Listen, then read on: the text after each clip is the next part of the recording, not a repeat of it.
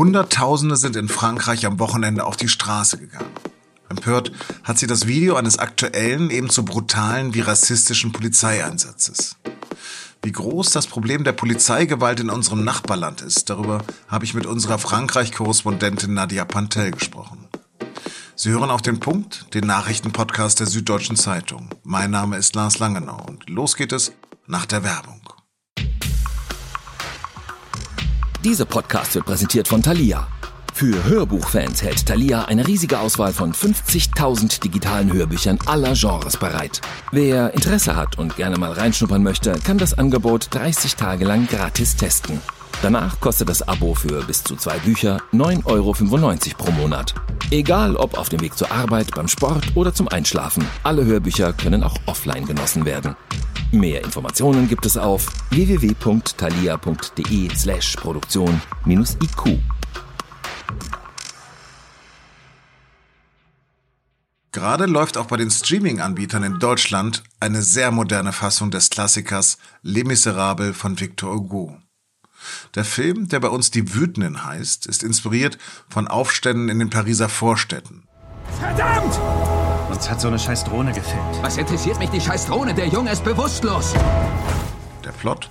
Drei Polizisten werden bei einer brutalen Festnahme gefilmt. Plötzlich werden sie zu Gejagten. Das Gesetz bin ich! Was willst du mir damit sagen? Dass es ein Unfall war? Die Kleinen lassen nicht locker. Sie haben noch allen Grund, wütend zu sein. Nur so hört man ihnen zu. Der Film ist erschreckend aktuell. Jüngst gab es mehrere Beispiele erschreckender Polizeigewalt. Und in vielen Städten Frankreichs regt sich Protest. Allein in Paris haben am Wochenende Zehntausende gegen Rassismus und ein neues Polizeigesetz demonstriert.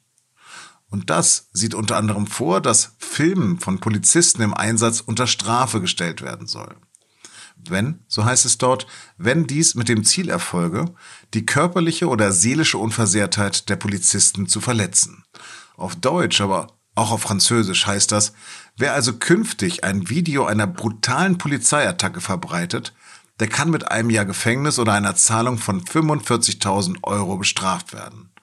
Wohlgemerkt, für die Dokumentation einer möglichen Straftat und nicht etwa der Täter für die Tat. Das Unterhaus hat dem Vorhaben bereits zugestimmt, nun ist der Senat am Zug. Über Gewalt, die man nicht sehen soll, hatte ich heute Mittag meine Kollegin Nadja Pantel in Paris am Telefon. Nadja, haben französische Polizisten grundsätzlich ein Problem mit ihrer Berufsethik? Ich habe gerade eben ein Interview geführt mit einem Politikwissenschaftler, der im Schwerpunkt zur Polizei forscht. Und der meint, und das klingt für mich auch sehr schlüssig, es ist weniger ein Problem mit Berufsethik als mit Disziplin. Also, dass es so ein Gefühl gibt von so einer übertriebenen Autonomie der Polizei, die sich herausnimmt, zu tun, was sie will, wenn sie erstmal auf Streife losgefahren sind. Und diese Probleme gibt es viel weniger mit der Gendarmerie. Es gibt ja zwei Polizeien in Frankreich. Und die Gendarmerie ist viel straffer organisiert mit klareren Disziplinstrukturen. Und da gibt es diese äh, Fälle von Machtmissbrauch deutlich weniger. Was war denn überhaupt der Anlass für den jüngsten Übergriff? Es ist gerade so eine Dynamik von immer neuen Übergriffen, die bekannt werden. Aber der spektakulärste, in Anführungsstrichen, oder erschreckendste jüngste Fall war der Angriff auf so einen Musikproduzenten, der in seiner eigenen Wohnung von drei Polizisten brutal zusammengeschlagen wurde. Und dann haben sie noch eine Tränengasgranate in seine Wohnung geschmissen, woraufhin er dann auf die Straße geflüchtet ist. Und dann wurde er auf der Straße nochmal äh, siebenmal ins Gesicht geschlagen. Und wir wissen jetzt, dass der Musikproduzent sagt, er weiß nicht, ähm, warum er angegriffen wurde. Und die Polizisten kann man jetzt nur bedingt als Zeugen ernst nehmen, weil wir wissen, dass die in ihrem Protokoll der Situation vorher gelogen haben und gesagt haben, der Mann hat uns in seine Wohnung gezogen. Und das wissen wir, dass das definitiv nicht stimmt. Ähm, die Polizisten sind ihn ihm in seine Wohnung gefolgt. Und was auf der Straße angeblich vorher passiert ist, ist, dass dieser Mann keine Maske getragen hat. Ob das jetzt der Auslöser war oder ob der Auslöser war, dass die Polizisten irgendein anderes Problem in dem Moment hatten oder also es gibt keine gute Erklärung dafür. Egal was es sein könnte, was dieser Mann gemacht hat, gibt es ja keine Legitimierung dafür, in seine Wohnung einzudringen und ihn dort zusammenzuschlagen, wenn er gleichzeitig seine Hände schützend über seinen Kopf hält. Dafür gibt es ja keine Rechtfertigung. Mhm.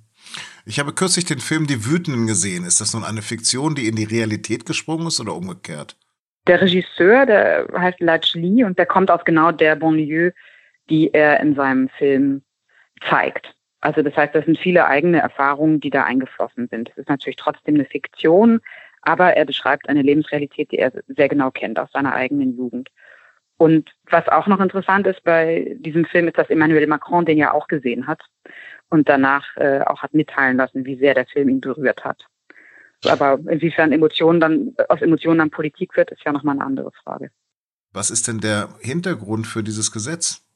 Also es ist ein großes Gesetz, ein neues Sicherheitsgesetz, wo geklärt werden soll, wie die kommunale und die nationale Polizei und auch private Sicherheitsdienste besser zusammenarbeiten sollen. Ähm, und an dem Gesetz wird auch seit 2018 gearbeitet. Jetzt hat allerdings der neue Innenminister, der seit Juli im Amt ist, selbst einen Artikel noch eingebracht. Und das ist dieser Artikel 24, gegen den jetzt demonstriert wird, dass man Polizisten nicht filmen darf, wenn man ihnen damit psychisch oder physisch Schaden zufügen will. Und was Darmanin, also der Innenminister, jetzt als Beispiel immer anfügt, ist der Mord eines Polizistenpärchens, die 2016 von einem Islamisten vor laufender Kamera in ihrer eigenen Wohnung ermordet wurden, vor den Augen ihres Kindes. Also das ist eine reale Gewalt, die es gibt. Allerdings ist es nicht so, als wären die Namen dieses Polizistenpaares zum Beispiel vorher in irgendwelchen polizeifeindlichen Netzwerken herumgeschickt worden. Die hat dieser Islamist gefunden, weil dieses Polizistenpaar seinen privaten Alltag im Netz geteilt hat. Also so wie viele von uns das tun auf Facebook. Hm. Rassismus und Polizeigewalt scheinen ja spätestens seit dem Angriff auf diesen Musikproduzenten nicht nur ein Problem der Banlieues zu sein. Die Verknüpfung von Polizeigewalt und Rassismus, das ist in Frankreich insofern interessant, als dass diese Polizeigewalt-Debatte hier auch ein Stück weit losgelöst ist von Rassismus. Und zwar liegt das an der Gelbwestenbewegung. Das waren ja sehr 2018. Das waren sehr chaotische und auch gewalttätige Demonstrationen. Und die Polizei darf hier mit Hartgummigeschossen auf Demonstranten zielen. Und die haben noch nie so oft diese Geschosse eingesetzt wie gegen die Gelbwesten. Und das heißt, da haben die Gelbwesten, das war weiße untere Mittelschicht.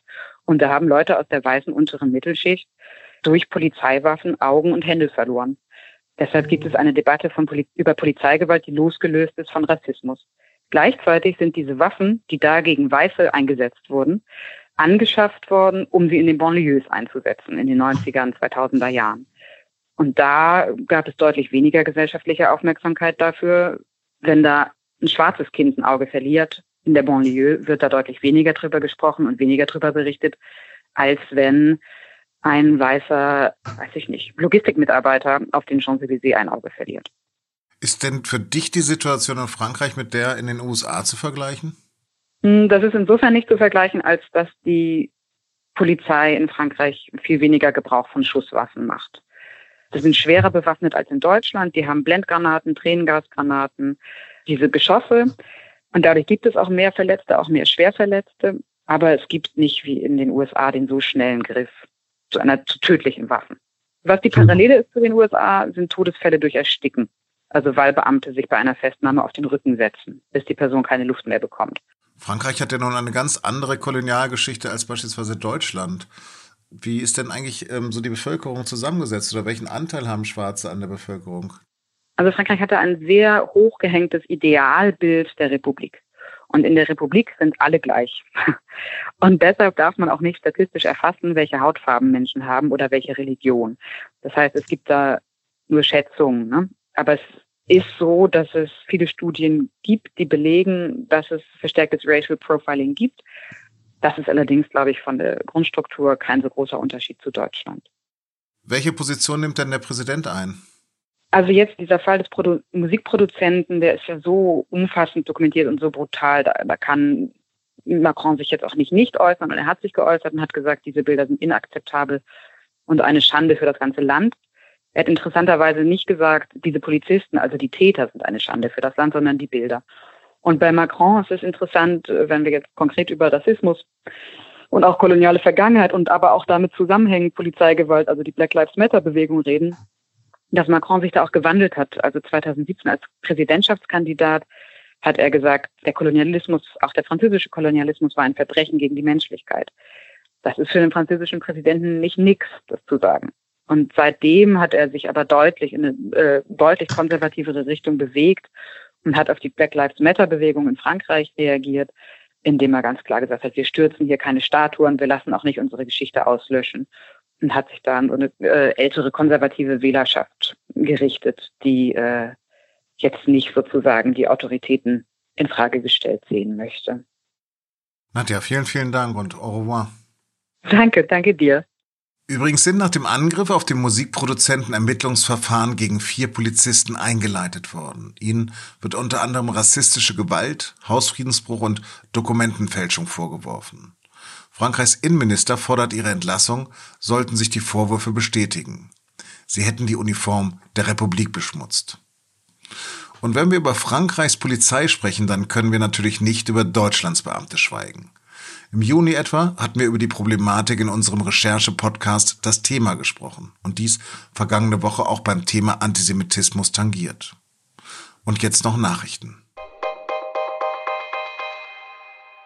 Seit Monaten arbeiten Millionen Menschen im Homeoffice. Doch von ihren Arbeitgebern gibt es dazu oft gar keine Unterstützung. Jetzt haben sich Finanzpolitiker der Bundesregierung darauf geeinigt, wenigstens einen Teil der Kosten im Homeoffice zu ersetzen. Demnach soll es eine Steuerpauschale von 5 Euro pro Tag geben, höchstens jedoch von 600 Euro pro Jahr. Nicht so überraschend ist die Wahl des Wortes des Jahres 2020. Es lautet gen Corona-Pandemie. Das hat die Gesellschaft für deutsche Sprache in Wiesbaden bekannt gegeben.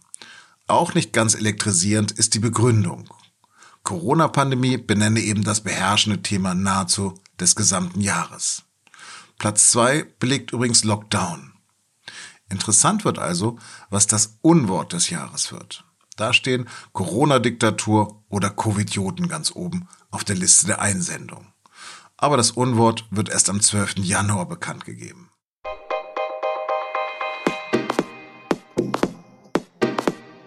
Seit Mittwoch trauern übrigens meine Sportkollegen um Diego Maradona. Für so manchen ist da tatsächlich Gott gestorben oder sein Stellvertreter oder zumindest seine Hand. Jedenfalls reden sie darüber auch im Podcast und nun zum Sport. Und ich würde mich freuen, wenn Sie da mal reinhören würden. Sie finden ihn wie alle unsere Podcasts unter sz.de-podcast. Das war auf den Punkt. Redaktionsschluss war 16 Uhr. Danke fürs Zuhören und bleiben Sie uns gewogen.